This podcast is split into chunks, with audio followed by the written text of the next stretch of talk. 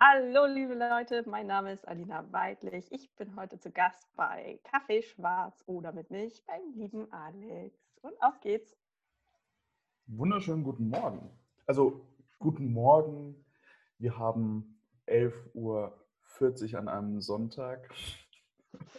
Ich, für mich ist morgen, ich habe gerade gefrühstückt, ich habe gerade Kaffee und es bringt mir auch zur ersten Frage, wie trinkst du deinen Kaffee? Kaffee schwarz oder mit Milch? Ich mag tatsächlich beides gern. Ähm, gerade bin ich in der Diät, also versuche ich Kaffee schwarz zu trinken, aber so ein bisschen Mandelmilch.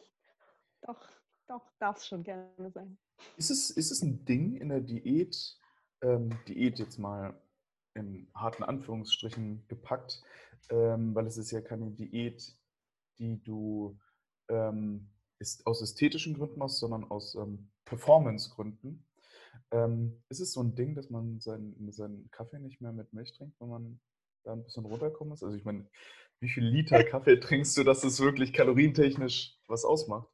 Also ganz ehrlich, ich finde immer, es gibt ein ungeschriebenes Gesetz. Ähm, wenn Männer abnehmen wollen, dann lassen sie die Milch im Kaffee weg und es funktioniert. Und wenn Frauen abnehmen wollen, dann müssen sie quasi alle Carbs cutten, sämtliche Zusatzkohlenhydrate, alles, was noch möglich ist, alles muss irgendwie raus und dann fängt man an abzunehmen. Und insofern habe ich immer schon das Gefühl, dass wenn ich jetzt anfange, Milchkaffee zu trinken, dass das schon auch auf Dauer was ausmacht. Könnte aber auch theoretisch daran liegen, dass ich es einfach zu gerne mag. Und Milchkaffee? Aus einem, zwei, drei, vier. Ja, aber es, es trinkt ja auch keiner Milchkaffee in Berlin. Flat, Flat White ist ja hier eigentlich, eigentlich das, der Kaffee, den man trinken sollte, müsste. Ja, okay, ich bin nicht fancy genug dafür. ich, okay. Obwohl du, ähm, wir haben gerade darüber gesprochen, ähm, Prenzlauer Berg ähm, wohnst. Für all diejenigen, die dich jetzt nicht oder die den Namen Alina ähm, jetzt aus der CrossFit-Szene nicht ganz so präsent im Kopf haben. Ähm, du bist Trainerin bei ähm, Evope und ja, genau. hast bisher auch schon ein bisschen was in der CrossFit-Szene gemacht. Erzähl mal. Genau, also ich ähm, mache jetzt seit etwa drei Jahren, ich habe bei CrossFit Geburtstag und werde drei CrossFit wow. und ähm, war vorher Läuferin. Ich habe Triathlon gemacht und Ultramarathon, also Langdistanz. Ich war ein richtiger Lauflauch und irgendwann wurden mir die Umfänge zu groß. Das heißt, also ich habe einfach, ich habe damals in Kiel gewohnt am Nordostseekanal und ich bin einfach drei Stunden in die eine Richtung gelaufen und dann musste ich halt die drei Stunden wieder zurück. Und ich habe immer gedacht, so, ich würde gerne weniger trainieren. Und dann bin ich ähm, zu CrossFit Kiel gegangen und kam dort in diese kleine Box. Im äh, Souterrain sind die. Und es ist wirklich eine ganz, ganz cute, tolle kleine Box. Und ich kam rein und es waren die fittesten Menschen, die ich je in meinem Leben gesehen habe. Ich habe gedacht so, oh, oh Gott, was ist hier los? Jetzt, also kein Front gegen CrossFit Kiel, aber ich muss jetzt gerade wirklich überlegen, welcher der Athleten, den ich jetzt die letzten Jahre auch bei Competitions gesehen habe, aus Kiel ist. Wer... Äh, Konstantin Gruschel tritt da viel an. Ah, ja. Zum Beispiel. So. Zum Beispiel. Ja. Und, und jetzt auch quasi ähm, Alina von Kiel quasi nach Berlin gewechselt. Ja, ähm, nein, also das waren so meine Anfänge. Ich war dort nur drei Monate. Ich bin damals also. dann eben schon von Kiel nach Berlin gezogen. Aber das hat mich so angefixt. Das war einfach großartig. Mein erstes Workout, was ich je gemacht habe, war Cindy damals, als ich das erste Mal da war. Und ich konnte, also für die, die es nicht wissen, sind fünf Klimmzüge, äh, zehn Liegestütz und 15 Air Squats. Und äh, ich konnte weder Pull-ups noch Push-ups noch Air Squats.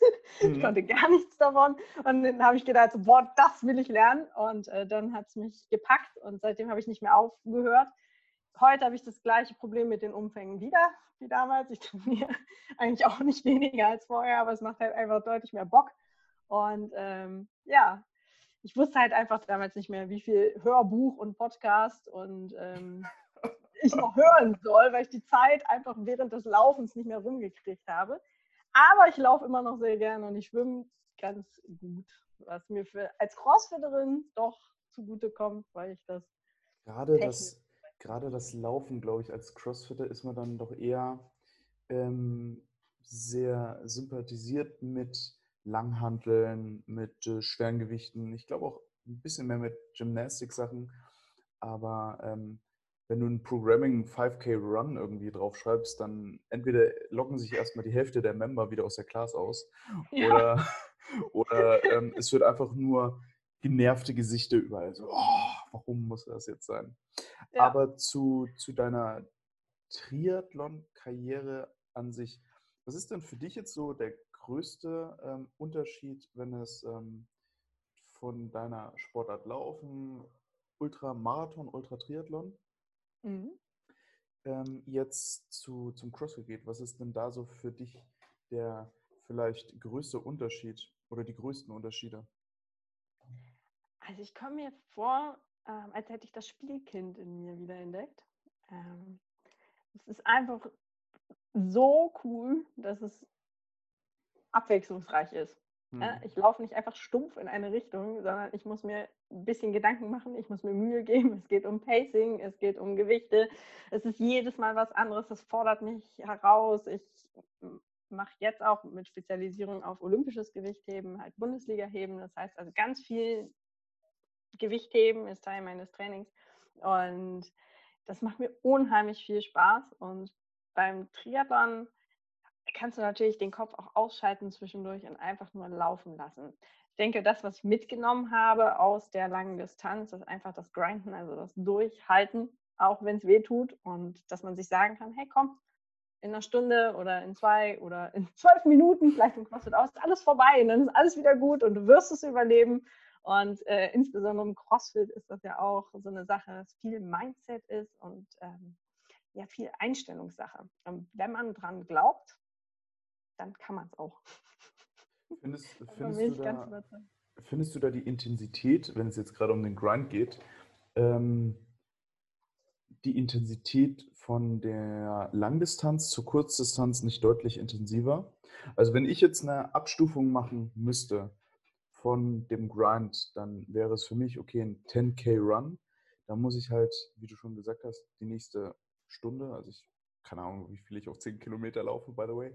Aber so die nächste halbe Stunde muss ich jetzt nochmal Arschbacken zusammen und dann ist ja die Intensität dieses Grinds, dieses, ich sage jetzt mal, an den Eiern packen sich selber, ähm, um durchzuhalten, nicht ganz so intensiv wie zum Beispiel bei einem Workout, was fünf Minuten geht. Und das nochmal zu zum Beispiel einem Powerlifter, der nur einen Lift macht, der zehn Sekunden dauert.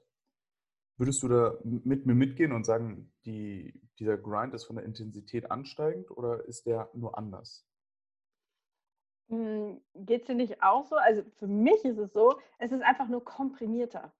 Also wenn ich jetzt Fran mache zum Beispiel ähm, und sage, ich lasse die Hantel nicht los. Die 21 fast dann lasse ich die Hantel nicht los. Und wenn es weh tut, ist auch egal, weil schlimmer wird es irgendwann nicht mehr ähm, dann lasse ich sie halt einfach nicht los. Genau dasselbe bei den Pull-Ups. Ich lasse die Stange nicht los.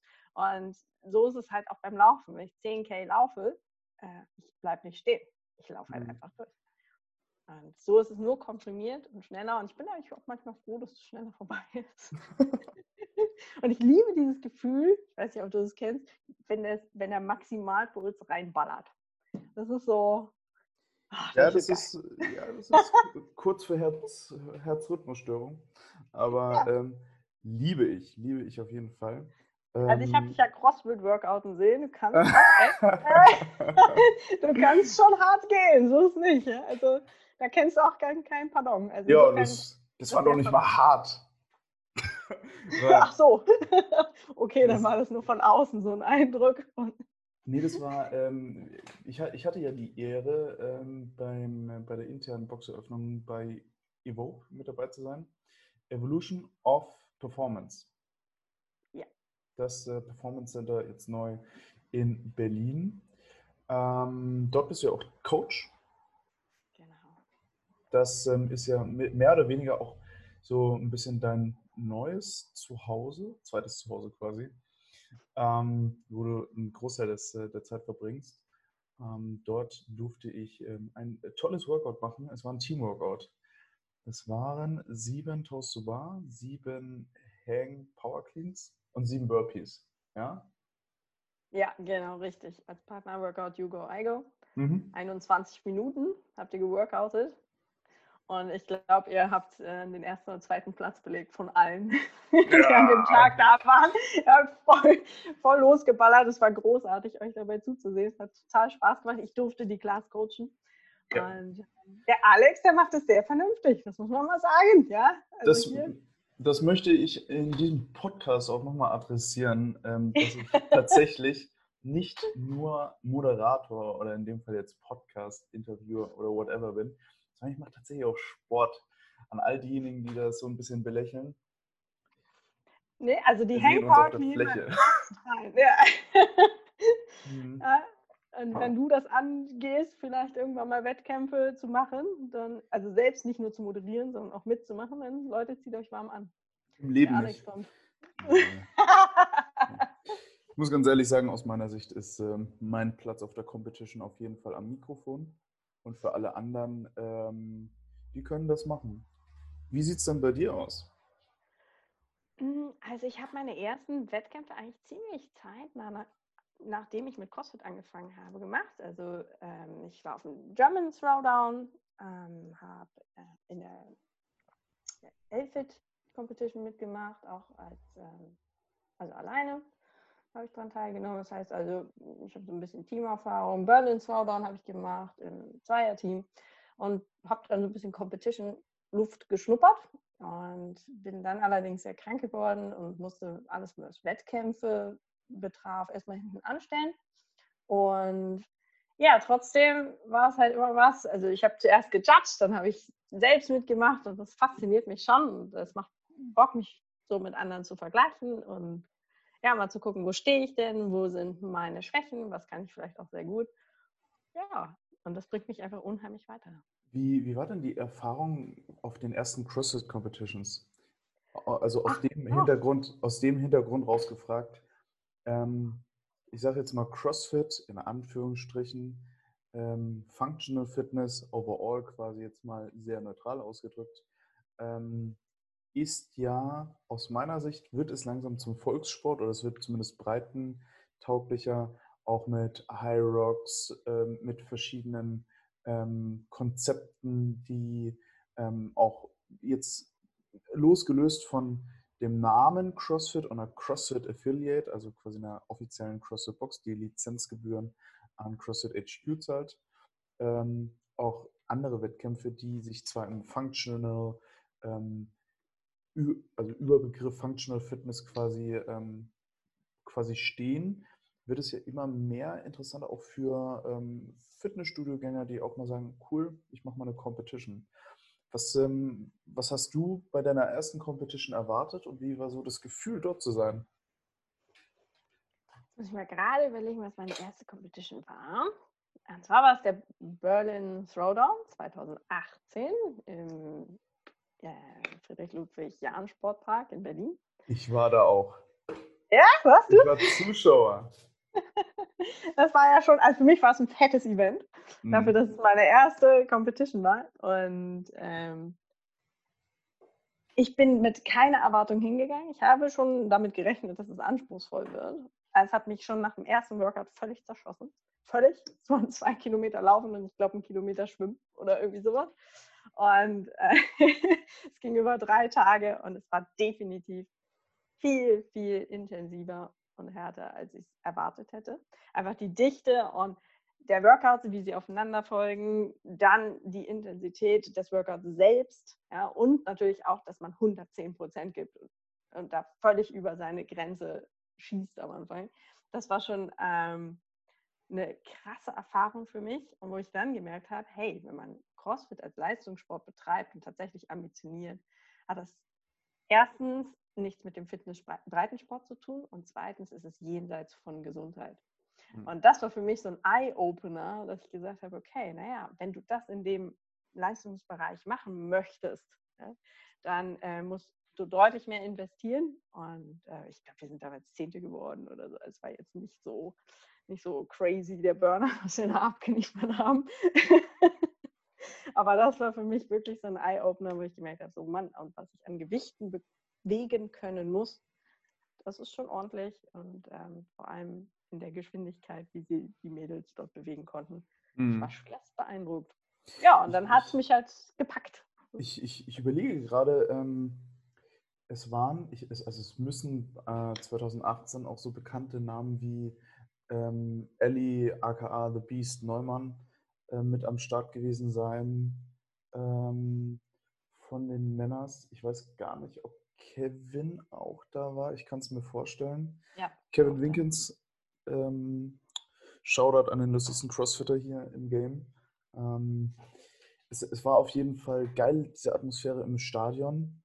Ähm, ich habe es miterlebt, indem ich an dem, an diesem Gitter vorne dran, wo es dann zur Stage geht, dran stand. Und es war so ein bisschen wie, ähm, wie Fight Club, wo ich dran gerüttelt ja. habe. So, ja, weiter! ähm, da war ich als, ähm, als Fanboy quasi damals unterwegs. Und das war ähm, mitunter einer meiner, ähm, auch für mich, einer meiner ersten CrossFit Competitions, wo ich zugeguckt habe und wo ich mir gedacht habe, ja, ist eigentlich ganz nice. Also. also es war wie ein Hexenkessel. Und ähm, wie ja. man dort angefeuert wurde, also jeder Athlet wurde ja. angefeuert. Und ja. wenn man der letzte Athlet war, dann wurde man noch von den anderen Athleten mit angefeuert und angebrüllt und irgendwie äh, ja, kamen dann alle zu diesem Zaun, alle Zuschauer und brüllten nur diesen einen armen Tropf an, der dann noch seine Toast super machen musste.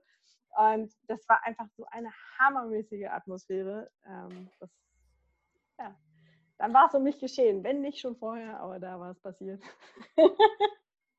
du, du hast ähm, schon angemerkt, dass du so gestartet bist in die CrossFit, in deine CrossFit-Karriere, würde ich jetzt mal sagen.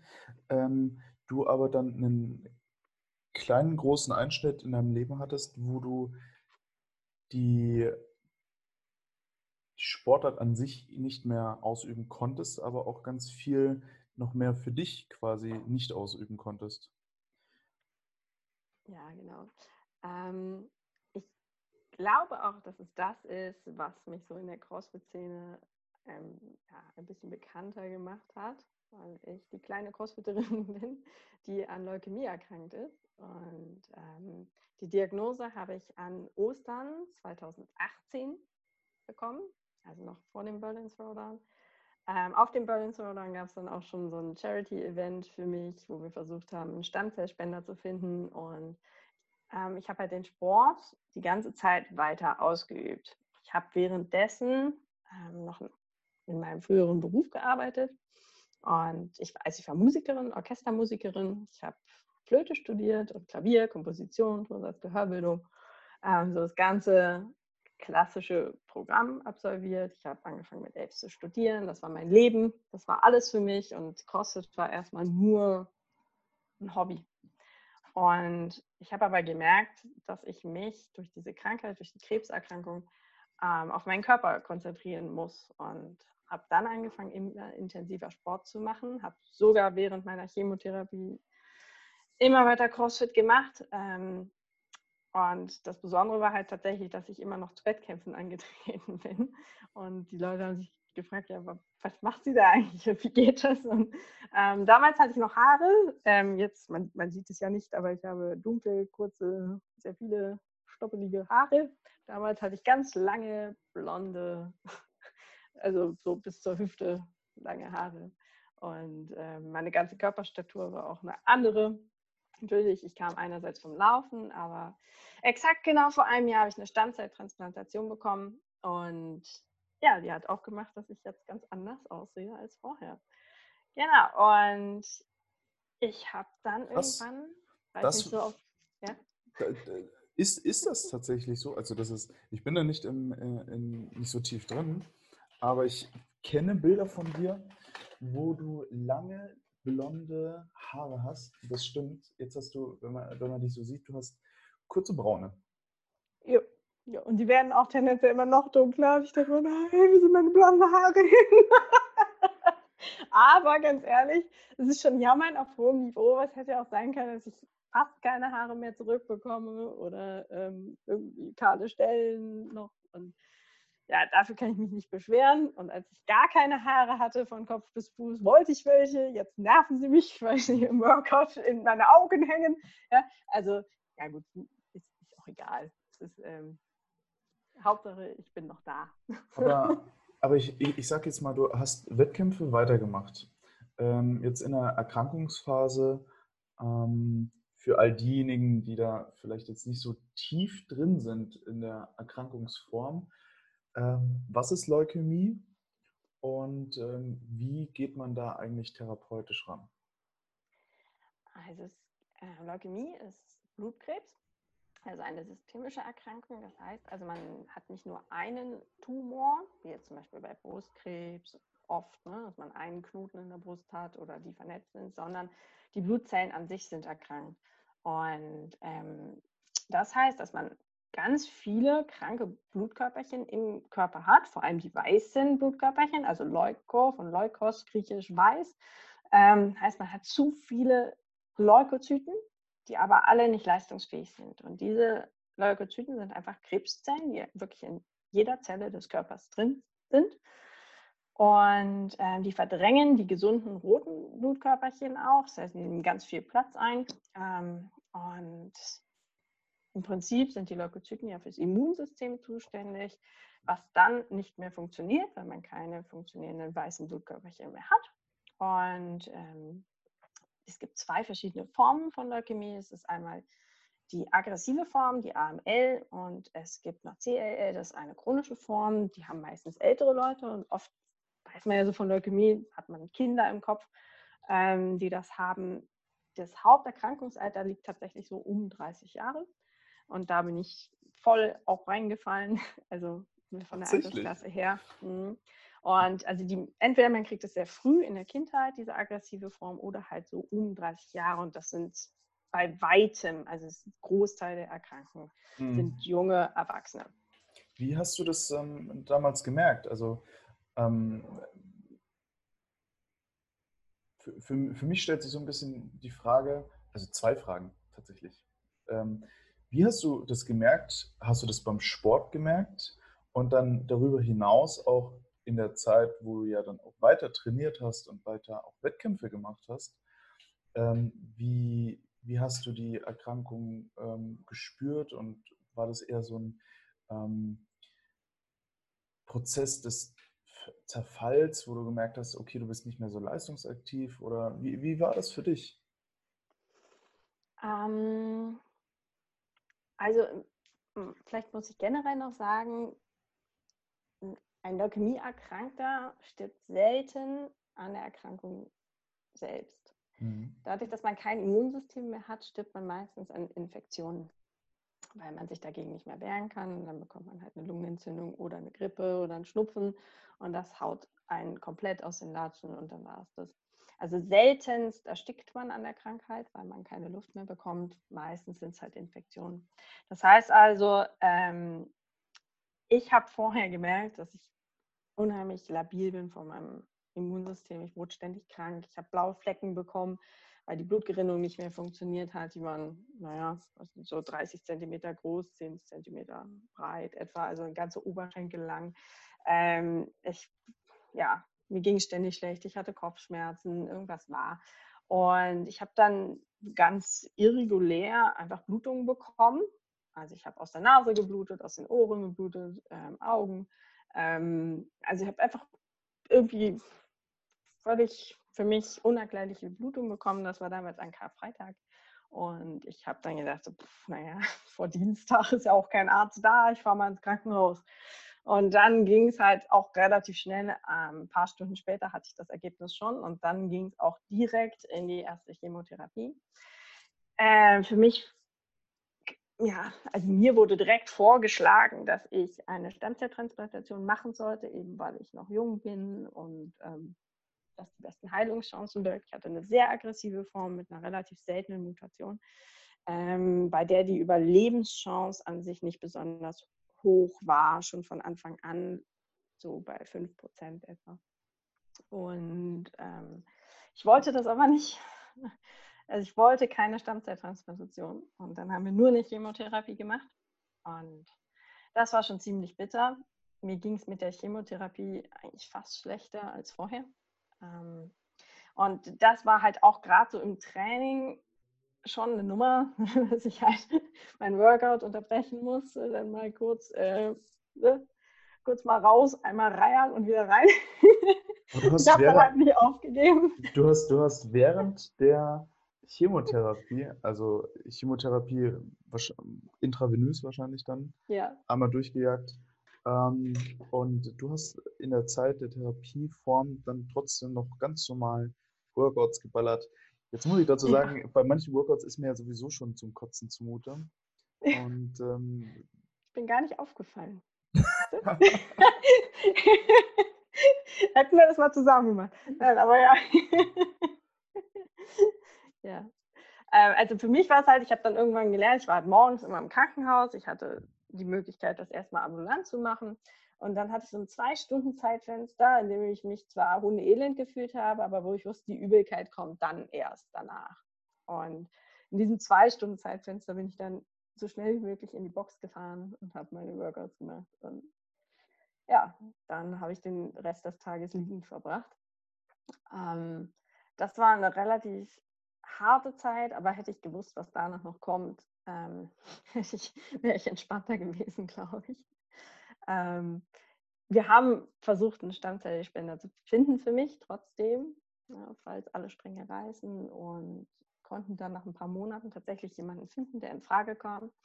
Ähm, ich hatte aber eine partielle Remission erreicht durch die Chemotherapie. Das heißt also, es waren noch Krebszellen da, aber im Knochenmark waren sie unter 5% vorhanden. Das heißt also, man sagt, ein Krebs wird nicht von alleine besser, Krebszellen verschwinden nicht, aber es ist erstmal so weit unterdrückt, dass jetzt keine akute Lebensgefahr besteht. Und das war tatsächlich im Herbst 2018 der Fall. Und dann ja, konnte ich damit erstmal so ganz gut in, in partieller Remission leben, konnte ein bisschen wieder Fitness aufbauen, bin stärker geworden, vor allem in der Zeit. Hatte so ein gutes Dreivierteljahr, in dem es mir ziemlich gut ging. Und dann kam das Rezidiv.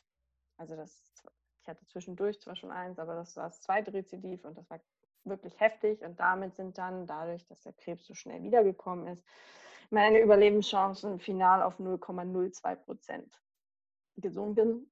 Und dann war klar, okay, selbst mit Stammzelltransplantation wird es jetzt richtig eng. Und was, ja, also, wa- wa- was, dann musste was, es schnell gehen. was, was ich mich frage, also ähm, ich weiß nicht, diejenigen, die jetzt sich das auch anhören, die um die 30 sind und sich da vielleicht so ein bisschen zumindest gedanklich reinfühlen können. Man bekommt die Diagnose Leukämie. Wir sind hier in Deutschland. Wir haben ein sehr, sehr gutes ähm, medizinisches System. Ich denke, ähm, auch die Ärzte ähm, können da zumindest hier in Deutschland aus den Vollen schöpfen, was auch Therapieformen angeht. Es ist nicht so, dass man hier wirklich ähm, dann aufgeschmissen ist.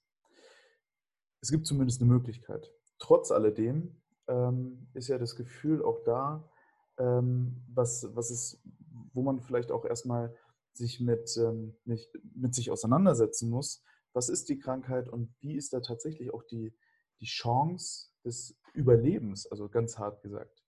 Und ähm, wie, wie war das für dich, erstmal die Diagnose zu bekommen und dann auch nochmal, dass der Krebs zurück ist, obwohl du da schon eigentlich Arbeit reingesteckt hast, dagegen zu kämpfen und motiviert an die Sache reingegangen bist, weiter Sport gemacht hast, dich nicht zu sehr hängen lassen hast. Ähm, wie war das für dich in der, in der ersten Phase, diese Diagnose zu bekommen und dann in dieser zweiten Phase, ähm, wo der Krebs zurück war? Ähm, beim ersten, bei der ersten Diagnose war es für mich ein Weltuntergang. Ähm, für, für mich war klar, ich sterbe. Und ich habe jede Sekunde damit gerechnet, dass ich einfach umfalle. Weil mit dieser Diagnose, das hat mich so schockiert. Ich ähm, wusste gar nicht, wie ich damit umgehen soll. Ich dachte, okay, was mache ich denn jetzt? Mein, mein Job, meine Familie, meine Freunde, was, wie sage ich das denn überhaupt jemandem? Ich war alleine im Krankenhaus. Ähm, du bist auch nicht mehr in der Position, dass du von deiner Familie beschützt wirst als Erwachsener. Ja, das sind Freunde, die damit überhaupt nicht umgehen können. Und man weiß das in dem Moment auch schon, ähm, dass viele, denen man das sagen wird, potenziell damit gar nicht handeln können. Also gar nicht wissen, wie sollen sie jetzt mit dir umgehen. Ähm, was dann relativ schnell eingesetzt hat bei mir, war so eine, ja, doch recht gesunde Resilienz, die sich auch über die zwei, zweieinhalb Jahre, die ich mit der Krankheit zu kämpfen hatte, ähm, auch immer stärker ausgeprägt hat und die, ähm, vom, die mich vom Mindset und von meiner Persönlichkeit extrem verändert haben. Ähm, das ist schon so, dass sich meine ganze Einstellung zum Leben geändert hat. Menschen, die mich wieder treffen von damals, erkennen mich heute nicht mehr wieder. Ich habe mich komplett verändert, auch in der Persönlichkeit, wie ich an Dinge rangehe. Und das hieß eigentlich beim Rezidiv, das hat mich zwar schockiert, aber da habe ich gedacht, so jetzt ist recht. Und jetzt lasse ich meinen alten Beruf sein. Jetzt konzentriere ich mich auf den Sport. Jetzt setze ich alles daran, um gesund zu werden. Und das ist jetzt meine Aufgabe. Und mit dieser Entscheidung und mit dieser Klarheit bin ich dann wirklich in den Angriff gegangen und habe gesagt, okay, wenn ich jetzt eine Stammzelltransplantation brauche, dann mache ich das. Und ähm, die habe ich dann auch quasi in einer Nacht- und Nebelaktion bekommen müssen. Äh, also es ging relativ schnell. Normalerweise hat es einen ziemlich langen Vorlauf von etwa zwei bis drei Monaten. Die Zeit hatte ich nicht mehr. Ähm, die Wochen danach, also eine Stammzelltransplantation läuft folgendermaßen ab. Man ähm, bekommt eine Konsolidierungstherapie. Ähm, das heißt also, man kriegt eine Hochdosis Chemo, die jede Zelle in deinem Körper abtötet. Also wirklich jede einzelne. Vorher muss der Spender, der die Stammzellen spenden wird, einwilligen, dass er auf jeden Fall da ist, um die Zellen abzugeben. Weil in dem Moment, wo er das nicht tun würde, würde man einfach draufgehen. Also man ist danach nicht mehr überlebensfähig. Man kriegt halt man macht halt einfach alles platt. So, um am, am, Ende halt keine Krebszellen mehr im Körper zu haben. Dann ähm, nach dieser wirklich, also das ist, hat mit einer normalen Chemotherapie nichts mehr zu tun. Man ist dann auch stationär im Krankenhaus, man ist isoliert, man darf keine Menschen sehen für, für mehrere Wochen tatsächlich. Ich durfte kein Buch in meinem Zimmer haben, kein Laptop, keine Fernbedienung, nichts, woran sich Bakterien sammeln könnten, keine Post, keine Blumen, kein Kissen von außen. Es ähm, kam nur als Mausmenschen verkleidet zwei Pfleger und ein Arzt rein. Ähm, es war wirklich in Quarantäne zu leben und wirklich auch allein zu sein in der Zeit. Es war schon, schon heftig. Und ähm, als ich dann die Stammzellen bekommen habe, habe ich gedacht, so, das war jetzt äh, wirklich, das ist alles. Es war so ein Drittel Blutbeutel, äh, wo die Stammzellen drin waren. Man kriegt ja, ich hatte, glaube ich, insgesamt 787 Bluttransfusionen in der Zeit. Also es war eine ganze Menge. Äh, ähm, Wie viel Liter Blut sind das? Das ist doch immer so ein Literbeutel. Ja, oder? genau. Ja. ja. Also, also danke an die Menschen dort draußen, also die fleißig Blutspenden gehen. Also, es, es, es, also ich, ich höre jetzt deine Geschichte so klar und so echt das erste Mal. Ich kenne im, im entferntesten deine Geschichte, die so ein bisschen durch die CrossFit-Szene geschwebt ist. Aber ich muss ganz ehrlich sagen, so wie du sie jetzt erzählst, und viele, die das hören, hören sie ja auch zum allerersten Mal, ich weiß gerade gar nicht, was ich sagen soll. Aber was ich fragen möchte, ist, wie, wie ist es für einen, einen Stammzellenspender zu finden? Ähm, also wirklich jemanden, der jemand anderen Leben retten möchte, dann auch darauf angewiesen zu sein, auf Blutspender, also die, diese dieses Blutspenden, wenn du sagst 750 Liter knapp, da müssen 750 Leute auch erstmal zum Blutspenden gehen. Mehr sogar. Ähm, dadurch, dass Blutbestandteile extrahiert werden, braucht man oft ah. mehrere Liter Blut, ja. um zum Beispiel, wenn ich jetzt eine, ähm, einfach Erythrozyten bekomme, also sprich ähm, rote Blutkörperchen, mhm. dann wird das ja zusammengestampft aus mehreren Blutabnahmen. Ähm, es gibt solche Beziehungen, dass man einen Spender hat, der dann zweimal, dreimal in der Woche Plasmaspenden geht, zum Beispiel für einen. Aber meistens wird das Blut tatsächlich gesammelt, in einen Pott getan, in der gleichen äh, Blutgruppe. Natürlich keimfrei im Labor, sage ich jetzt so salopp. Ne? Und dann wird tatsächlich gesammelt und einzelne Blutbestandteile werden dann an den Patienten weitergegeben. Ähm, es ist schon heftig. Früher dachte ich immer, ich müsste alles alleine schaffen in meinem Leben. Und das war eine Phase, in der ich gelernt habe, ich muss erstens gar nichts alleine schaffen.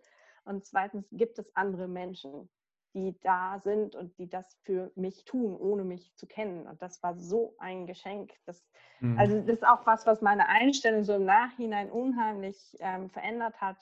Dieses Dankbarkeit nicht im Sinne von esoterisch, ach ja, wir sind alle so achtsam, ja, sondern äh, ich bin wirklich dankbar, dass es Menschen gibt, die selbstlos zum Blutspenden gehen, sich selbstlos registrieren lassen bei der DKMS zum Beispiel als Stammzellspender am Ende ist eine Stammzellspende für den Spender auch ganz einfach.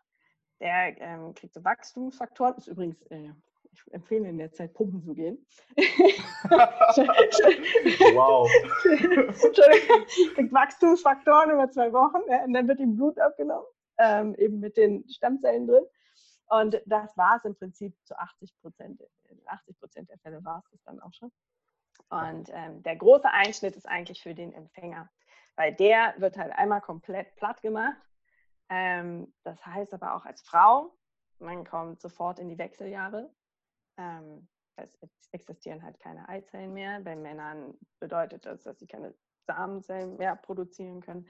Man wechselt die Blutgruppe zum Beispiel. Ähm, man wechselt gerne auch Haarfarbe, Haarstruktur, Körperstruktur. Also es greift halt ins komplette System ein. Man wird halt einmal resettet.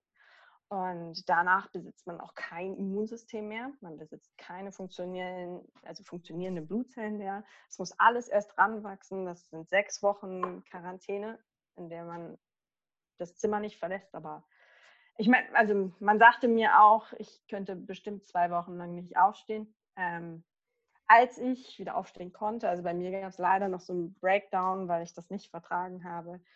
Ähm, ja, das ist tatsächlich exakt genau ein Jahr her, am 9.8.2019, also exakt genau ein Jahr auf den Tag, ähm, habe ich einen Herzstillstand gehabt, wo ich ähm, ja auch sechs Minuten klinisch tot war.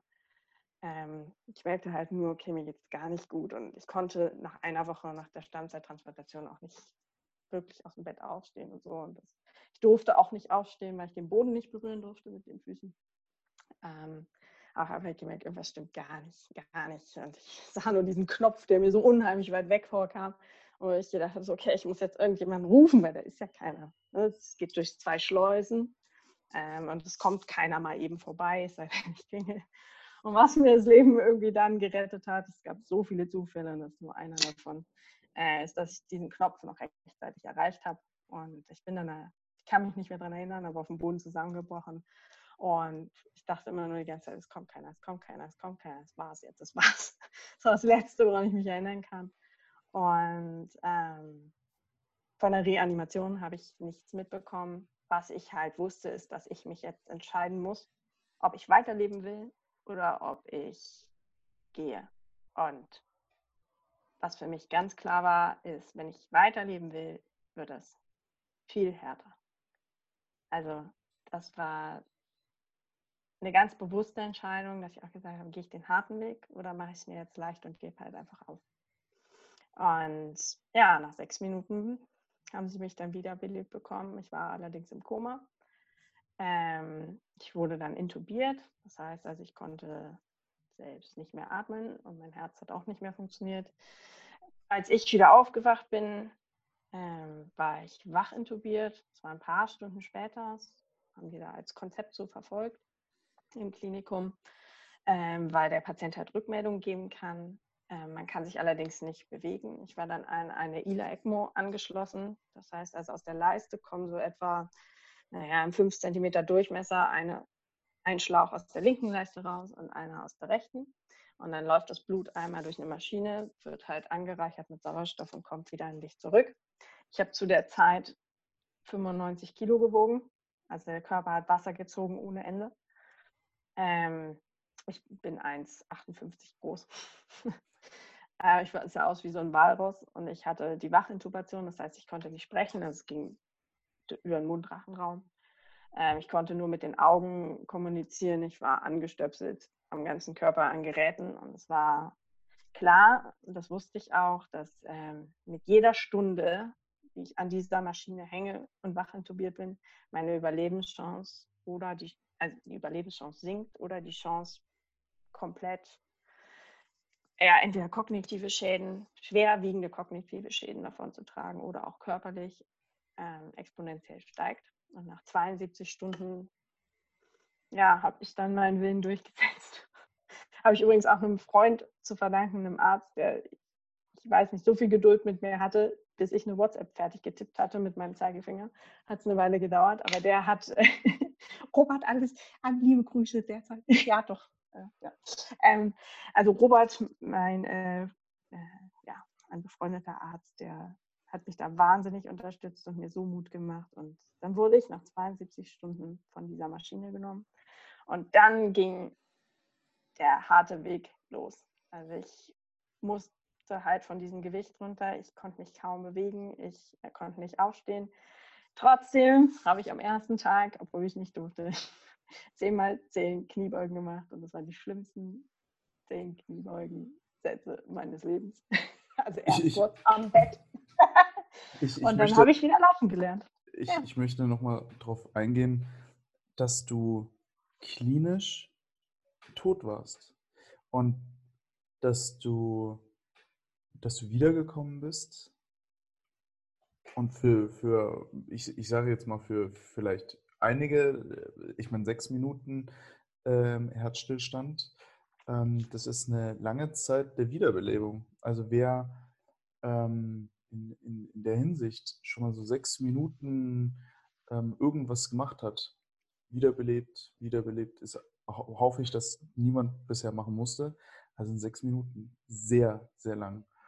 Ähm, hast du in irgendeiner Weise das gespürt? Hast du, wie, wie, was ist dir da durch den Kopf gegangen, bis natürlich auf den Knopf zu drücken? Ähm, es ist, muss ein, eine unheimliche Erfahrung gewesen sein, die über all das hinausgeht, was wir uns ähm, vorstellen können.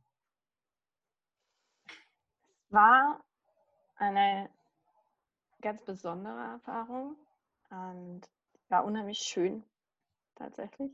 Ähm, und die hat mir final auch die Angst vorm Sterben genommen. Ich hatte vorher Angst zu sterben und jetzt habe ich sie nicht mehr. Und ich wusste, ich habe nichts zu verlieren. Denn das, was ich gesehen habe in dem Moment, waren alle Menschen, die mir wichtig sind. Und vielleicht ja auch erstaunlicherweise Menschen, wo ich gar nicht wusste, dass sie mir so wichtig sind. Ich habe sie einfach lächeln gesehen. Und die haben mich angelächelt und manche haben mir was gesagt. Und ähm, ich war auch erstaunt. Ich habe mich dann auch so gefragt, ja, manche sind nicht dabei, wo sind die denn? Und so. Ich habe schon Smalltalk ein bisschen gehabt. Und ähm, ja, es waren meine Freunde, die mich umarmt haben und habe ich auch echt gemerkt, hey, Menschen sind wirklich das Wichtigste in meinem Leben und wahrscheinlich vielleicht auch generell im Leben. Freunde, Familie, die engsten Menschen um dich rum, die dich anlächeln und die, äh, ja, deren Seele, deren Herz du durch die Augen sehen kannst und wo du weißt, hey, das ist echt. Und die Menschen habe ich gesehen und ja, da waren zuletzt, das weiß ich noch ganz genau, habe ich einen gar nicht mal so eng befreundeten Freund gesehen von mir, der mich angelächelt hat und gesagt hat, aber was machst du eigentlich jetzt? Jetzt reiß dich halt zusammen. War ja schön, aber jetzt reiß dich halt zusammen. Jetzt ist gut. Und dann kommst du irgendwann wieder. Da habe ich gesagt, na gut. Und das war dann der Moment tatsächlich, in dem ich aufgewacht bin. Also ähm, ich habe es war sehr intrinsisch, es war alles sehr hell, ich war irgendwie sehr bei mir, ich war auch im Kopf sehr klar. Ähm, ich war immer noch ich selbst ähm, und ich habe halt auch gesehen, dass ich, und das ist ja auch um CrossFit immer so ein, so ein Thema, wo ich denke, ja, hm, ist alles recht äußerlich fixiert, natürlich trotzdem auch, weil wir uns natürlich auch um die Körperlichkeit bemühen. Aber die Essenz, das Selbst, wer man wirklich ist, in dem Moment habe ich mich gesehen, wer ich bin. und dass das an sich auch nicht viel mit dem Körper zu tun hat, ne, mit dem Äußeren. Und das hat mir, glaube ich, auch im Nachhinein geholfen, meine optische Veränderung relativ gelassen zu nehmen, ähm, weil ich bin immer noch derselbe Mensch, der in dem mhm. Körper steckt. Und ja, ich habe von außen an sich, von dem Kampf der Ärzte, die da 150 Prozent gegeben haben, um mein Leben zu retten. Und das nicht nur einmal, sondern ähm, immer wieder in den Wochen und Monaten danach haben sie ja, mich davon ja, von dieser Todesschippe runtergezogen und gesagt, nee, nee, noch nicht. Davon habe ich überhaupt nichts mitbekommen. Gar nichts. Ah. Wow. Für mich war es auch so wie 30 Sekunden, vielleicht eine Minute gefühlt. Oder so. Ja. Wow, also es ist, es, es ist wirklich, es ist wirklich schön, dass du hier bist. Das Weil es ist wirklich für, für, für mich persönlich, das ist ähm, sehr, sehr bewegend, ähm, wie, wie du das erzählst, ähm, wie, wie ist es weitergegangen? Also wie, wie war dann der weitere Weg? Du hast erzählt, es ist eigentlich noch viel ähm, extremer geworden, was die Arbeit betrifft, ähm, wieder zurückzukommen. Ja. Ich meine, 95 Kilo, 1,58, das sind nochmal die, die Maße. Ähm, ja. 10 mal 10 Kniebeugen. Ähm, wie ging es weiter? Du musstest ja dein, deinem Körper neu lernen, all das zu tun, was er vorher konnte. Erstaunlicherweise war, war mein Bewegungsgedächtnis wie gelöscht. Ich musste neu laufen lernen. Das hat mich ganz viel Willenskraft und sehr viel Schmerz gekostet. Mhm. Ähm, und auch sehr viel Zeit tatsächlich. Also ich habe drei, vier Wochen gebraucht, bis ich wieder richtig gehen konnte. Ich hatte natürlich auch keine bis wenig rote Blutkörperchen. Das heißt, also ich wusste, je mehr ich gehe und quasi in Anführungsstrichen Cardio mache, ähm, desto mehr produziert mein Körper neue Blutkörperchen, also sprich eben rote Blutkörperchen. Ähm, für mich waren der Weg vom Bett zum Schrank schon eine Weltreise gefühlt. Ja, es war schon, weiß ich, Puls 180 oder so. Ähm, und als ich dann entlassen wurde, ähm, hatte ich zu Hause plötzlich viele Einschränkungen. Also meine Familie hat mir toll unter die Arme gegriffen. Die haben in der Zeit, in der ich im Krankenhaus war, meine gesamte Wohnung leer geräumt. Ich musste alle Teppiche, alles was Stoff war, alles musste desinfiziert werden, alles musste raus, ähm, das Sofa musste weg, alles was irgendwo Keime oder Staub beinhalten oder fangen könnte, musste raus. Ich habe mein, meine Wohnung war quasi leer, als ich nach Hause kam. Ich durfte bestimmte Lebensmittel nicht mehr essen. Nüsse ging sowieso gar nicht, nichts Frisches, musste alles gekocht sein.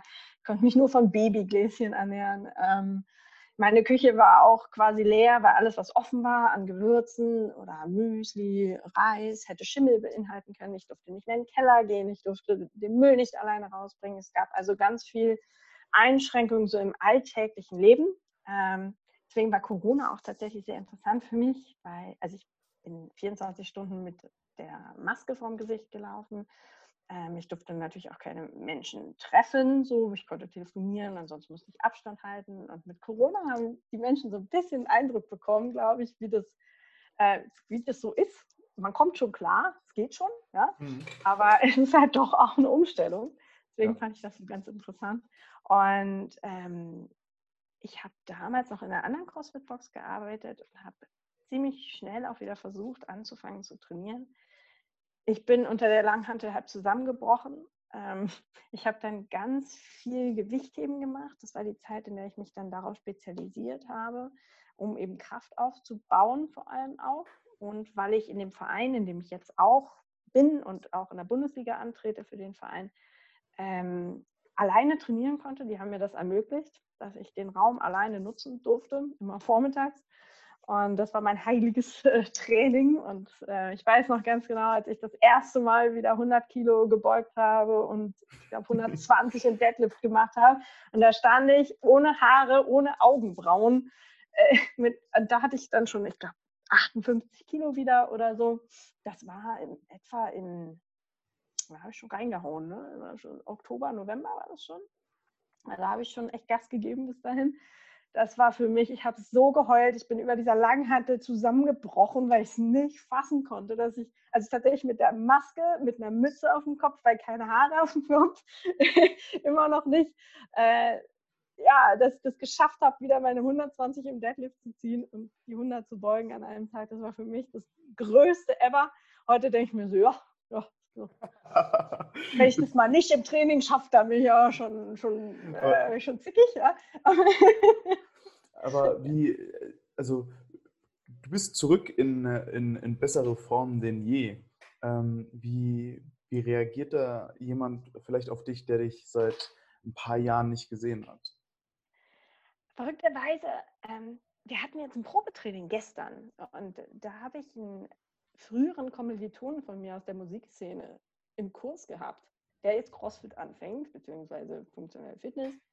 Ähm, Ivope ist ja nicht mehr Mitglied im, im für CrossFit HQ. No, die gehen ähm, nicht mehr zum ähm, Club. Nee, sind, sind raus. Ja. Also der möchte auf jeden Fall funktionelle Fitness lernen. Ich musste ihn fünfmal davon überzeugen, dass er meine Abschlussprüfung mitgespielt hat, weil er es nicht geglaubt hat, dass ich dieselbe Person bin. Und der, der, konnte sich partout nicht mehr erinnern, habe ich ihm ein Foto gezeigt von früher und sagte, was? Nein, was? Okay, vielleicht hat er mich da auch nicht erwartet, wer weiß. Aber ähm, ja, also ich bin tatsächlich jetzt auf dem Weg, stärker zu werden, als ich je war, was natürlich schön ist. Da steckt halt auch intensiv viel Arbeit drin. Ähm, die Leute erkennen mich nicht mehr wieder, was eigentlich auch ganz angenehm ist. Und der Bruch kam an sich tatsächlich, als die Haare wieder da waren. Mhm. Am Anfang hat man mir es halt noch angesehen. Ich habe dann der Aorta viel trainiert. Da wussten die das schon. Ja, ja, die mit der Mütze und der Maske kommt wieder. Kann auch nur Cardio mit Maske machen. Ja, ja, kein Ding. Da halt drunter erstickt. Ja, das war furchtbar. Egal. und äh, dann, äh, ja, bin ich habe ich die Box gewechselt und hatte wieder Haare auf dem Kopf, musste die Maske nicht mehr den ganzen Tag tragen. Und auf einmal ging es so los, dass die Leute zwar noch wussten, ja, die hatte was irgendwie so, hm, aber sehen wir ihr jetzt auch gar nicht mehr an. Und dann hat sich auch die Beziehung zu meinen Mitmenschen total verändert. Es ist immer noch so, dass sich die wenigsten trauen, mich darauf anzusprechen, auf die Krankheit. Ich habe oft das Gefühl, dass ich diejenige bin, die damit am entspanntesten umgeht.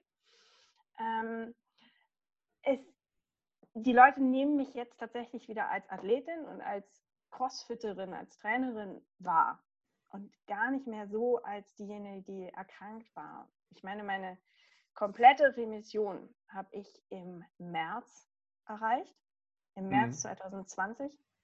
Das heißt also, es ist noch keine fünf Monate her, seit ich komplett krebsfrei bin. Mhm. Und für mich war tatsächlich so dieser, die Umstellung ins normale Leben eine große Herausforderung, das hätte ich nie erwartet. Ähm, dieses, ich bin ja nicht mehr krank, was mache ich denn jetzt? War eine lange so ein, das ist eine lange Zeit gewesen. Also wir reden hier von wie viel? Zwei Jahren? Zweieinhalb Jahre. Zweieinhalb, Zweieinhalb Jahre, Jahre ja. ähm, wo, du, wo du krank warst, beziehungsweise mit dieser ähm, Thematik umgehen musstest. Es hat sich natürlich unheimlich viel für dich geändert. Der Tagesablauf hat sich geändert. Ähm, wenn du jetzt davon sprichst, natürlich, dass du die ganze Zeit mit Maske unterwegs sein musstest und Training trotzdem gemacht hast, ähm, da wird mir dieses, wird mir immer mehr bewusst, wie sehr wir uns tatsächlich eigentlich anstellen, wenn wir mit Maske ähm, von A nach B laufen müssen, ähm, um einfach Sorge zu tragen, dass sich vielleicht andere Leute nicht anstecken. In der Zeit hast du zwei, zweieinhalb Jahre diese Maske wahrscheinlich irgendwo immer mit dabei gehabt beziehungsweise wusstest, wo, wo eine war. Und ähm, um da mal meine persönliche Erfahrung mit, äh, mit dir ähm, nochmal mit, äh, mit äh, zu, ähm, anzusprechen.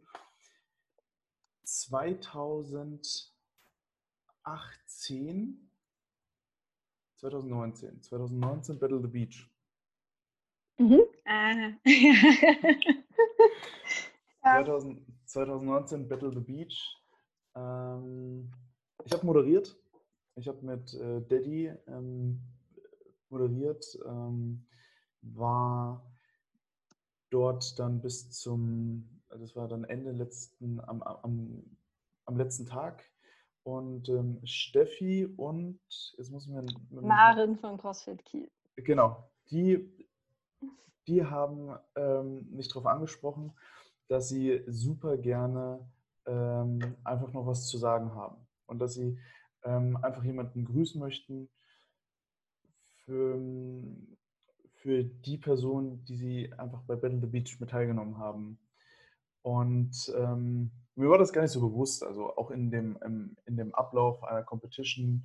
Ähm, es gibt viele, die immer mal was nachfragen, ähm, hey, können wir und hey, wie sieht das aus? Ähm, die Anfrage war mir zu dem Zeitpunkt noch nicht so 100% bewusst, weil die beide nicht so wirklich mit der Sprache rausrücken wollten. Ähm, warum? Und ähm, die, haben, die haben mir das Backstage eben erzählt, also grob umrissen und ich habe gesagt, ja klar, können wir machen, auf jeden Fall. Ähm, ich glaube, ich habe lang nicht jemanden so mit Tränen in die Augen geguckt, wie ähm, damals dann Max, der das Ganze dann zum Ende hin noch mit aufgenommen hat, ähm, gefilmt hat. Ich habe fast, ich habe ich habe wirklich fast Rotz und Wasser geheult, ähm, als die beiden dich dann da gegrüßt haben und mir ging ein eiskalter Schauer runter, wie, wie verbunden die beiden Personen dir gegenüber waren ähm, und das dich einfach wissen lassen wollten, dass sie das ähm, für dich auch natürlich irgendwo gemacht haben, dass sie teilgenommen haben und dass sie, dass sie möchten, dass es dir natürlich besser geht, dass sie dich gegrüßt haben. Ähm, das ist ein sehr, sehr ähm, emotionaler Moment für mich und ich glaube einer der emotionalsten Momente ähm, meiner Moderatorenkarriere gewesen, ähm, wo ich dann aber auch mit dem Namen Alina so ein bisschen mehr mit angefangen konnte. Also für mich war es auch, ich habe die Nachricht da bekommen und mich hat es völlig umgehauen. Ich habe so geheult, das hat irgendwas in mir freigesetzt, war ganz schlimm, weil ich wollte so gerne mit Steffi bei Battle the Beach antreten. Und ich habe vorher wirklich alles versucht, dass ich da irgendwie hinfahren kann. Und es war nicht möglich, weil ich durfte nicht, also ich durfte nicht reisen. Das war das Problem. Hm. Ich durfte mich halt nicht in einen Zug setzen. Ich fahre immer noch keine öffentlichen Verkehrsmittel. Das ist so das, was noch übrig geblieben ist. Ähm, und das war so krass. Mich erreichte diese Nachricht und ich war damals noch in der Isolation im Krankenhaus und ich habe so geheult. Ihr wart so krass und irgendwie habe ich diese, diese Energie gespürt von allen. Ich weiß nicht, natürlich nicht, wie es vor Ort war, ähm, aber allein auf dem Bild, es kam so rüber, dass ich irgendwie dass so viele Menschen an mich gedacht haben und mir das Beste gewünscht haben. Es war, es war viel zu viel für mich. Ich habe Steffi gesagt, es ist zu viel für mich. Tut mir so leid. Ich kann nicht mehr. und dann haben die beiden das auch noch so geil gemacht. Da die, glaube irgendwie sechste oder sowas geworden. Oder so. Ja. Äh, auf jeden Fall haben die es einfach auch krass gerockt und hatten beide Spaß daran. Und das war für mich auch einfach großartig zu wissen, dass sie irgendwie da ein tolles Team gebildet haben. Die kannten sich vorher gar nicht. Ich habe Maren einfach gefragt, hey, würdest du es machen? Und die haben sich zum ersten Mal dort vor Ort gesehen und ähm, Maren mhm. ist für mich eingesprungen. Und das war einfach so, ich gedacht habe, so, was ist das für eine krasse Community? Leute, mhm. überfordert mhm. mich doch mal bitte nicht. das kann ich nicht aushalten. Und das ist halt auch was, was ich versuche, so weiterzugeben und das Miteinander zu leben und weniger das Gegeneinander. Wie, wie würdest du dich jetzt einschätzen? Wann startest du in die nächsten Wettkämpfe mit rein? Wir haben ja jetzt schon äh, letztes Mal ein bisschen gequatscht, dass du ja ähm, Bundesliga-mäßig Weightlifting jetzt ähm, demnächst auch in einem Wettkampf starten wirst, kannst, darfst. Ähm. Und jetzt auch gerade auf, ähm, auf ein bisschen auf Diät bist. Was, ist denn, was ist denn deine Gewichtsklasse, wo du starten wirst? Also ich starte in der 55 Kilo Gewichtsklasse bei den Frauen. Ähm, der, erstmal bei den Berliner Meisterschaften. Ich hatte mich auch für die deutschen Meisterschaften qualifiziert und auch für die Europameisterschaften. Die deutschen Meisterschaften finden ja noch nicht zu 100% sicher statt. Die Berliner Meisterschaften finden auf jeden Fall statt. Und ähm, ja, da werde ich dann antreten. Da freue ich mich auch schon ganz ganz doll drauf. Ähm, ja, dann geht die Bundesliga-Saison los.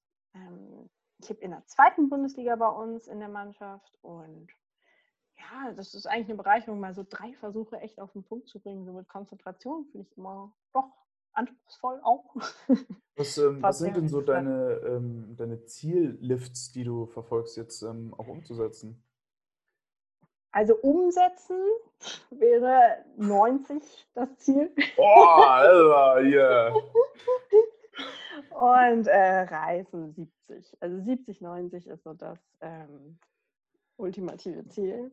Sehen wir mal, ob das funktioniert. 70, 90. 90 Kilo Clean Jerk. Ah, das ist schon eine Hausnummer, ne? Also ich kann, kann man mal versuchen, oder? Ich bin, ja, würde ich genauso sehen. no, also 90 Kilo für diejenigen, die da jetzt vielleicht so ein bisschen fehlende Maße haben, auch zu 90 Kilo. Ähm, 90 Kilo wiege ungefähr ich. Ich wiege ein bisschen mehr, seien wir ehrlich. ähm, ja. Aber, auch 70 Kilo, ähm, jeder, der vielleicht mal beim CrossFit war, ähm, selbst schon für eine Frau mit 35 Kilo, ähm, da muss die Technik stimmen. Ähm, da muss natürlich das dann auch auf den Punkt hin ähm, stimmen, dass man auch die Performance abrufen kann. Ähm, wie bereitest du dich da jetzt gerade drauf vor? Ich habe gesehen, bei dir gibt es ganz viel Haferflocken, Quark und Johannisbeeren, das habe ich mir gemerkt. Ja, hast, er hat mich erwischt äh, bei einem, einer meiner drei Portionen pro Tag, die ich mit Haferflocken und äh, Magerquark zubringe, einfach weil ich so faul bin und äh, das total schnell geht. Ja, das macht mich halt einfach glücklich. ähm, ich habe jetzt seit sechs Wochen einen neuen Trainer.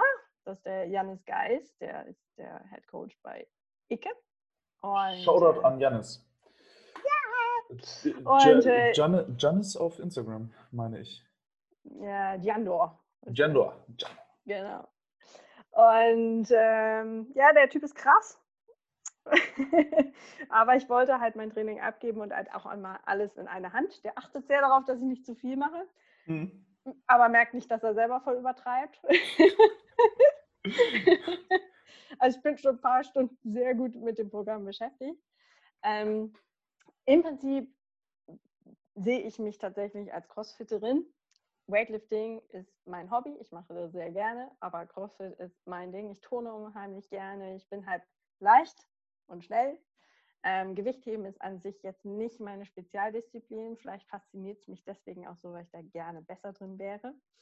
Ähm, ich hatte mich am Handgelenk verletzt. Insofern schauen wir mal, ob in sechs Wochen die Berliner Meisterschaften mit 70, 90 realistisch sind. Aber ich versuche natürlich so nah wie möglich ranzukommen. Und dann perspektivisch wäre das so, ähm, dass ich gerne Ende des Jahres genau das heben würde, beziehungsweise Anfang nächsten, nächsten Jahres. Ähm, und dann bin ich eigentlich mit meinem Weightlifting an sich erstmal schon ganz zufrieden und würde das so lassen und schau mal, dass ich einfach noch explosiv, schnellkräftiger werde. Ähm, ja, alles, was so springen ist, ist für mich immer, die Box bleibt halt einfach hoch. Da kann ich ja, nichts machen. Ja, bleibt 58 ist alles hoch. Ja, eben. Das, das so. nervt mich total, das muss anders werden. Das ist so, nee, es geht nicht. Und ansonsten habe ich halt einfach auch Bock auf Teamworkouts. Ich mache da Fitness-Bundesliga mit, ähm, aber das ist ja jetzt für mich. Shoutout an die Fitness-Bundesliga. So. um mal hier die Reichweite auch zu nutzen. Ja, aber was, was mich jetzt interessieren würde, dein Training ähm, ist ja jetzt eigentlich, du sagst selber von dir, du bist eher Crossfitterin, ist legitim, ähm, aber du machst auch mehr äh, Crossfit-Training jetzt gerade, richtig? Ja, ja tatsächlich. Also Weightlifting ist gerade mehr so ein ähm, Ding. Genau, also ich finde nach wie vor immer noch wichtig, dadurch, dass ich noch nicht so lange aus der Krankheit raus bin, dass ich mein blutbildendes System auf Vordermann halte. Krafttraining tut das immer nur bedingt. Ähm, das heißt, alles, was Cardio ist, ähm, fordert mich tendenziell auch mehr, weil ich immer noch nicht komplett, ähm, also ich sag mal, ich, nein, jetzt muss ich nochmal zurück, Entschuldigung. Das Erstaunliche ist, Normalerweise regeneriert sich das blutbildende System nach so einer Steinzeittransplantation und nach der Remission innerhalb von drei Jahren etwa. So. Mein blutbildendes System sieht aus wie bei einem gesunden, normalen Menschen. So. Man kann mir das nicht mehr ansehen, dass ich jemals krank war, wenn man mein Blut betrachtet. Was schon mal erstaunlich ist, weil es ja erst vier Monate Remission sind. Ja. Und trotzdem hätte ich halt gerne noch ein paar mehr rote Blutkörperchen, damit ich einfach ausdauerstärker werde. Und ähm, deswegen denke ich mir halt so, ja, das ist jetzt so das nächste Ziel, dass ich das noch ein bisschen hochschraube, damit ich einfach nicht ständig außer Atem bin. So, und deswegen ist relativ viel CrossFit, ähm, relativ viel Metcon. Ähm, aber es macht Spaß, finde ich gut. Zum, zum Spaßfaktor vom CrossFit, was ist denn, was wären denn deine zwei Hassübungen, die du einfach nicht abkannst beim CrossFit? Welche sind deine? Meine zwei Hassübungen? Ja. Ähm, tatsächlich Toast to Bar. Ähm, puh. Toast to Bar und ich, nee, Double Anders sind es nicht. Double Anders finde ich eigentlich ganz geil. Ich, ich Toast to Bar und sagen wir irgendwas, was ähm, Handstand Walk, nee, kann ich nämlich nicht. So. so, okay. zum, zum Toast to Bar, ich, äh, ich wiege auch knapp 100 Kilo und ich habe keine, keine Ambitionen, jetzt mega abzunehmen. Ähm, aber das wären meine zwei Hassübungen. Ich würde jetzt bei dir wetten, sowas wie Rudern und Wallballs, einfach der Größe geschuldet.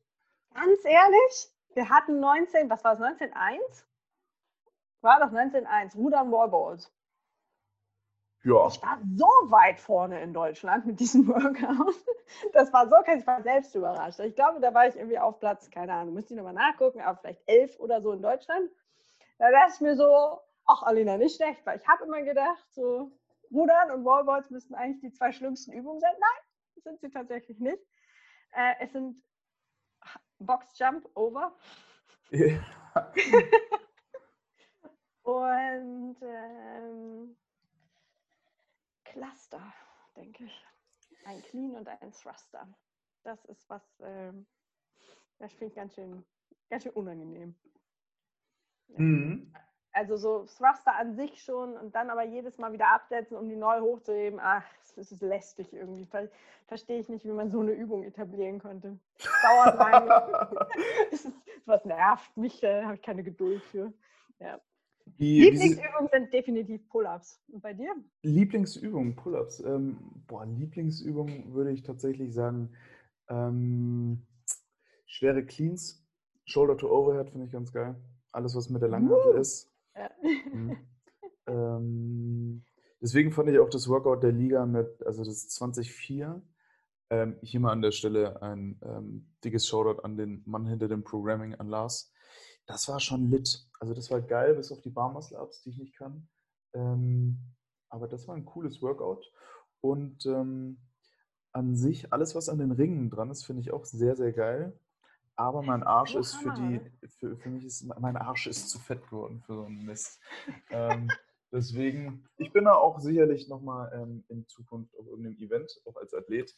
Aber da gebe ich mir nochmal ein bisschen Zeit. Was mich jetzt interessieren würde, ist, hast du denn aktuell jetzt außer die ähm, Bundesliga ähm, und die Fitness-Bundesliga noch irgendwas anderes geplant, wo du ähm, nochmal ein bisschen attackieren würdest? Oder sagst du dir jetzt, okay, du bist jetzt seit fünf Monaten wirklich mal an einem Punkt zu sagen, ich arbeite jetzt einfach an meiner Fitness. Ich arbeite jetzt, ich lebe mein Leben jetzt einfach durch und durch weiter. Ähm, ich ähm, erzähle ruhig mal, wie, wie wieder deine, deine nächsten drei, vier Jahre für dich aussehen könnten, wo du vielleicht auf jeden Fall nochmal deine Meinung zu manchen Dingen geändert hast oder jetzt einfach sagst, wenn jetzt nicht die Zeit dafür ist, dann kommt sie nie wieder und jetzt erst recht. Also, du hast es doch mega auf den Punkt gebracht, finde ich. Das ist eins zu eins genau das, was gerade in mir vorgeht. Für mich war es vorher, ich habe mein Leben nie genossen. Ich habe immer hart gearbeitet. Das war immer alles anstrengend. Ich dachte mir so, oh Gott, endlich Wochenende. Ach nee, ist schon wieder Dienst abends. Dann saß ich im Orchestergraben. Ja, oben lief Siegfried von Richard Wagner. Ich dachte so, wie lange noch? Ja, ist auch zum 19. Mal in dieser Spielzeit. Ist auch dunkel. Ne? Ähm, das war für mich so, oh, es war irgendwie alles lästig. Und jetzt nach der Krankheit und vor allem halt auch meine Arbeit bei Ibo als Trainerin, ich finde es so geil. Ich habe einfach so Bock und ich genieße das extrem. Es ist alles nicht mehr schwer. Natürlich ist ein Training und so, klar, es ist anstrengend, ja, mal, aber es belastet mich nicht. Ich finde es einfach super, super schön und angenehm. Die Leute sind toll. Und natürlich ist das Leben auch immer so, wie man es betrachtet. Ja? Und ich denke halt einfach, mein Leben ist super. also ist es auch super. ja, so. Und ähm, ich habe jetzt mal Zeit. Ich habe Zeit zu trainieren und besser zu werden. Und mein Trainingsalter ist noch sehr jung, obwohl ich jetzt selber nicht mehr, ich bin ja keine 18 mehr. Aber ähm, mein Trainingsalter ist halt noch jung. Das heißt, ich kann den Sport auch so intensiv noch eine Weile machen, ohne nachzulassen. Das heißt, ich kann auch meine Fitness noch ein bisschen ausbauen. Mhm. Und äh, habe da halt tolle Unterstützung einmal von Janis und noch von meinem Nutrition Coach Luis. Und das ist halt für mich gerade so ein System, das funktioniert. Und ich genieße es und es läuft und ich werde besser und es macht Spaß. Und das ist gerade echt der Fokus. Wenn dann mal so ein äh, Wettkampf um die Ecke kommt ja, und ich sage so, boah, Bock, naja, warum nicht? Ja? Sich ab und zu mal zu vergleichen schadet nicht, aber ich habe halt auch festgestellt, ich bin ein sehr guter Teamathlet, denke ich. Also mir macht das unheimlich Freude, mit anderen zusammen was Größeres zu schaffen und vielleicht auch über die Grenzen hinauszuwachsen und mehr zu machen, als man es alleine tun würde. Ähm, alleine kann ich zwar auch antreten, finde ich auch mal ganz witzig, aber für mich ist halt so, ich möchte gerne besser sein, als ich es letzte Woche war und fitter sein, als ich es gestern war. Ich möchte Fortschritte machen. Ich will meinen Kopf benutzen bei dem, was ich tue. Ich möchte auch, dass die Menschen um mich herum Spaß an der Bewegung haben, gesund bleiben, ähm, auf jeder auf seinem Level irgendwo besser werden kann. Das ist das, was mich erfüllt und was mich wahnsinnig glücklich macht. Also ich äh, manchmal, glaube ich, denken die Leute, ich nehme äh, Drogen, wenn, sie mich, wenn, wenn, ich, äh, wenn sie mich coachen sehen. Was in Berlin jetzt gar nicht so abwegig wäre. Okay, ich habe noch keine probiert. Aber ja, nun gut. Ähm, also es macht mir halt einfach hart Bock, auch dieses Coachen und Leute besser zu machen. Und ich flitze da rum wie so ein Flummi. Ähm, das, halt, das macht halt einfach Bock. Und jetzt genieße ich mal mein Leben. So.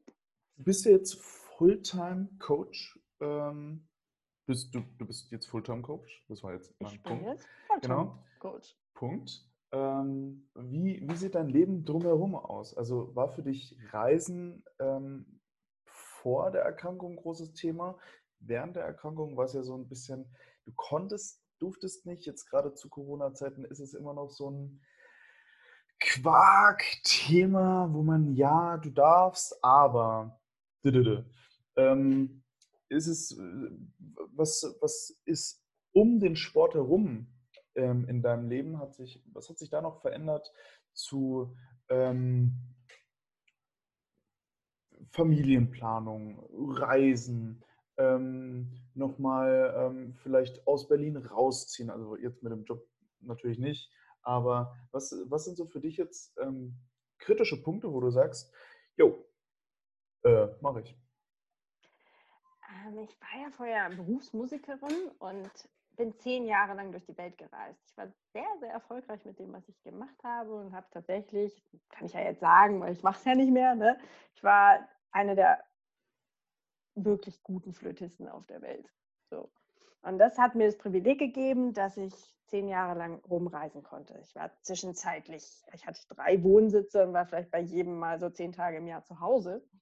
Das heißt also, was so Fernreisen angeht, das juckt mich tatsächlich gar nicht mehr so. Und äh, ich weiß auch, dass man an jedem Platz der Welt glücklich sein kann, wenn man das versucht und möchte.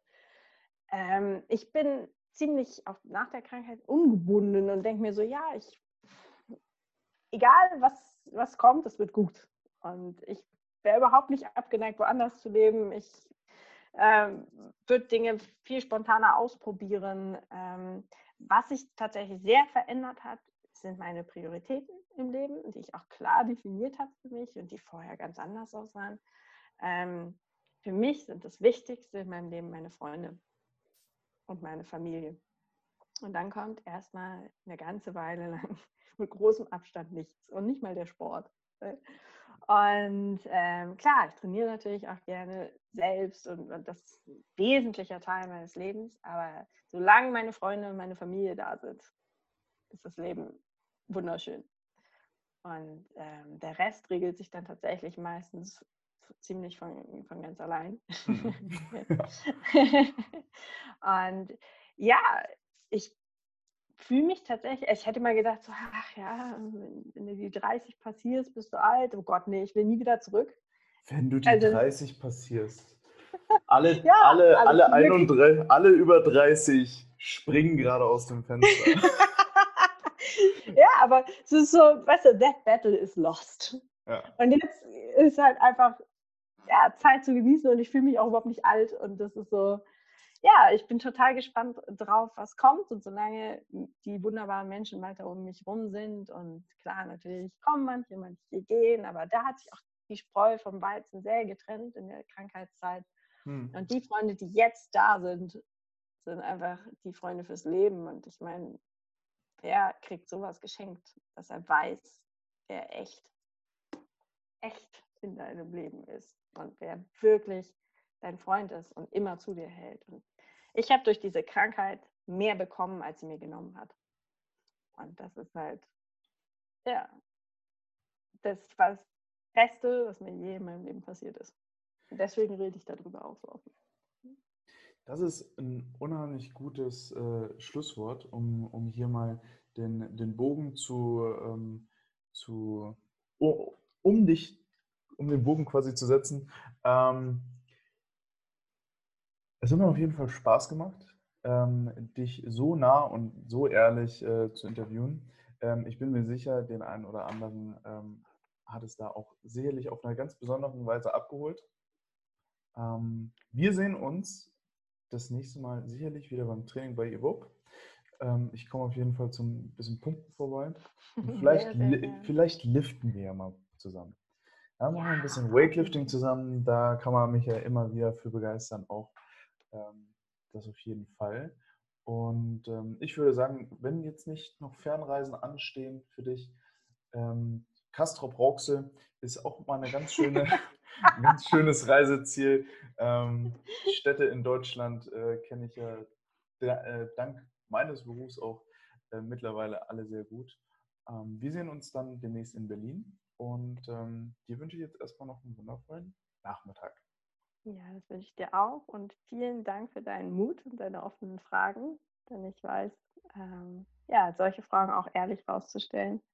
Ähm, und geradewegs an den Menschen, das ist manchmal auch, auch nicht so einfach. Insofern vielen, vielen Dank und vielleicht kann der eine oder andere was mitnehmen.